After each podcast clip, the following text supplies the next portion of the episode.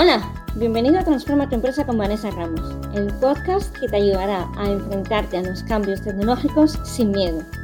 Yo soy Vanessa Ramos, ingeniero técnico en informática de vocación y apasionada de las tecnologías y las personas. En cada episodio compartiré con vosotros técnicas y herramientas para mejorar vuestra empresa gracias a la tecnología. Eso sí, siempre explicada para humanos. Si te mueven las personas, quieres hacer crecer tu empresa y quieres entender cómo la tecnología puede ayudarte a ello, ya seas pyme, micropyme o autónomo, este es tu sitio. Bienvenido.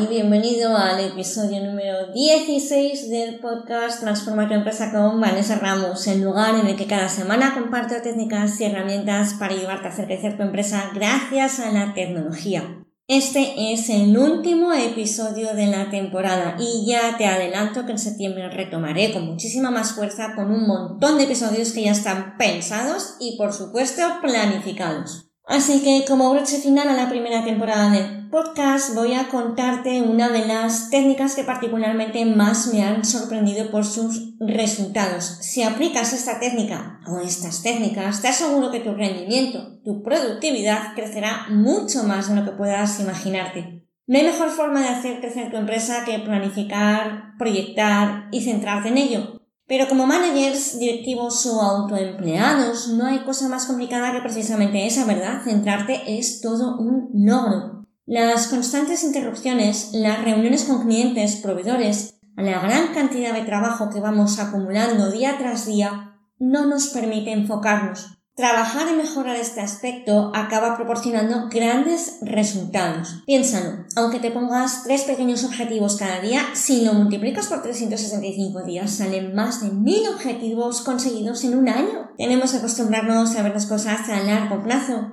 En el episodio anterior os decía que había que conocerse a uno mismo, que nuestro propio cuerpo nos dice cuándo es mejor para nosotros crear o levantar pesas. El problema es que no nos prestamos atención. Vamos con las orejeras puestas y no nos paramos a mirar para adentro.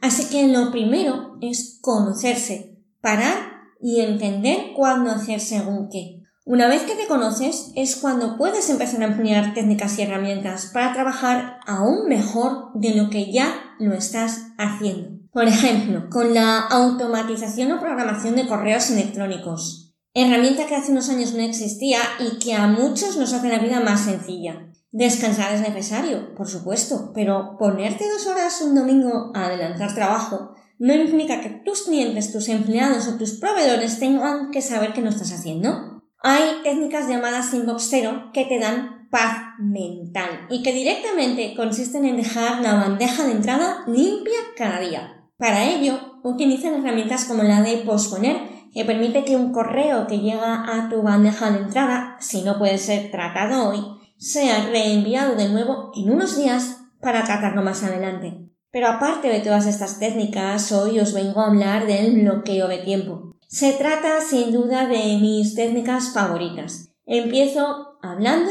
por la más sencilla de todos, la técnica del pomodoro. Si me sigues en Instagram o en alguna otra red social, estoy segura de que me has oído hablarte de ella mil veces. Esta técnica se basa en dividir las horas en tiempos de 25 minutos, descansando 5 minutos entre bloques. Es decir, te pones a trabajar solo 25 minutos. Pasado ese tiempo, descansas 5 y vuelves otros 25. Ya verás cómo te va a costar dejar de trabajar una vez hayas empezado. Después de una hora de trabajo te tomas un descanso algo más largo, de unos 15 o 25 minutos. Esta técnica se usa mucho para estudiar porque nos da algo de respiro cada 25 minutos de estudio intenso y se basa en el conocimiento de que nos cuesta ponernos con algo, sobre todo si es algo pesado y costoso de hacer o incluso aburrido. Pero como solo son 25 minutos, es una forma muy fácil de engañar a nuestro cerebro. Otra técnica más es la del 52-17, que consiste en trabajar 52 minutos y descansar esos otros 17. Y esos 17 minutos son de desconexión total. Te vas a dar un paseo, hablas con tus compañeros, lees lo que quieras. Otra más, 90-20. Por supuesto, como te imaginas, trabajas 90 minutos y recuperas 20.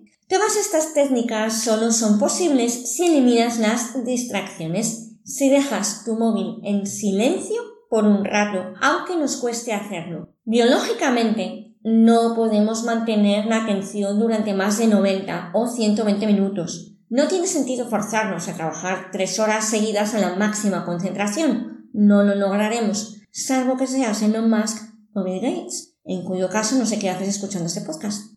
Esto al final no son más que técnicas de bloqueo de tiempo. Pero ¿cómo aplicamos estas técnicas a un calendario sobresaturado de cosas? No nos queda otra. Bloqueando, eliminando y delegando. Hay que aprender a decir no. No es lo mismo ser eficaz que ser eficiente, ya lo vimos en el episodio anterior. Además, la productividad es muy subjetiva, pero creo que convienes conmigo en que tener la agenda llena de cosas por hacer solo consigue una cosa concretamente, agobiarte. Para saber realmente si una tarea tienes que hacerla tú o no, te recomiendo que utilices la matriz de Eisenhower. Estas otra de esas que me has oído hablar de ellas seguro si me sigues en redes sociales o si estás apuntado a mi newsletter donde le dediqué un correo entero. Es una herramienta muy sencilla de aplicar pero que te ayudará a tener una visión más clara de si algo merece la pena o no. Una vez determines en esa lista interminable de tareas que tienes que hacer si merece la pena que eso lo hagas tú o no,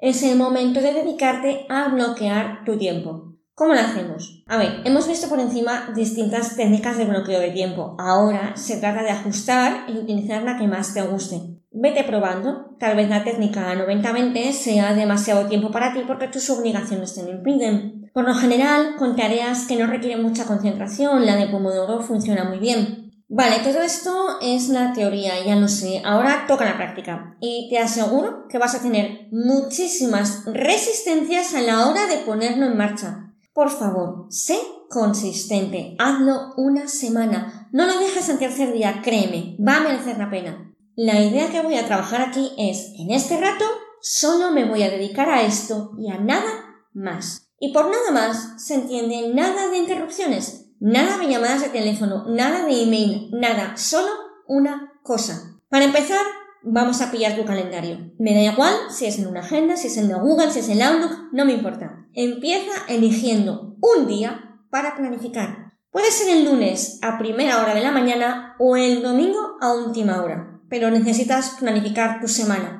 Hay muchísima gente a la que la tarde del domingo le viene genial porque esta planificación te ayuda a librarte de la ansiedad de precisamente la tarde del domingo. Lo primero que vas a bloquear entonces en tu calendario es tu rato de planificar. Lo siguiente, tu rato de descanso. El tiempo que vas a dedicar a comer, a hacerte la comida, a descansar, a leer, a relajarte, a hacer ejercicio, me da igual.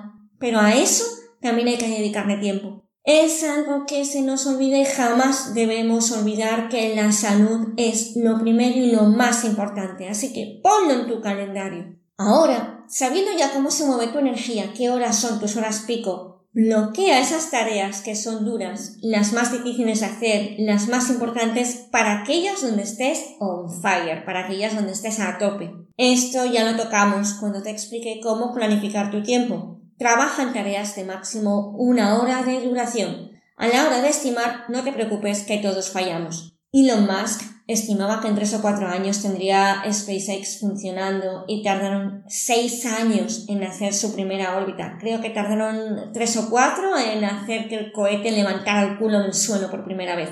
15 años más tarde, 15, lograron reutilizar un cohete y 18 años después, es decir, el 30 de mayo de 2020, lograron por fin llevar a gente a la Estación Espacial Internacional. Vale, no estamos aplicando ciencia de cohetes en nuestra día a día, pero quiero decirte que con esto, a mí mm, saber que Elon Musk había fallado en esto me ha ayudado a relajarme mucho. Uno de los principales problemas que los gestores tenemos siempre son precisamente las estimaciones. Y mira, si un tipo con la cabeza de Elon Musk puede fallar, también podemos el resto de los mortales. Todos fallamos a la hora de estimar. Una estimación es eso, una estimación. No está escrita en piedra. No te juzgues, pero tampoco te sientes a remolonear. Ahí está la ley de Parkinson, que dice que una tarea se expande hasta ocupar todo el tiempo disponible para realizarla. Es decir, si crees que puedes hacer una tarea en seis horas,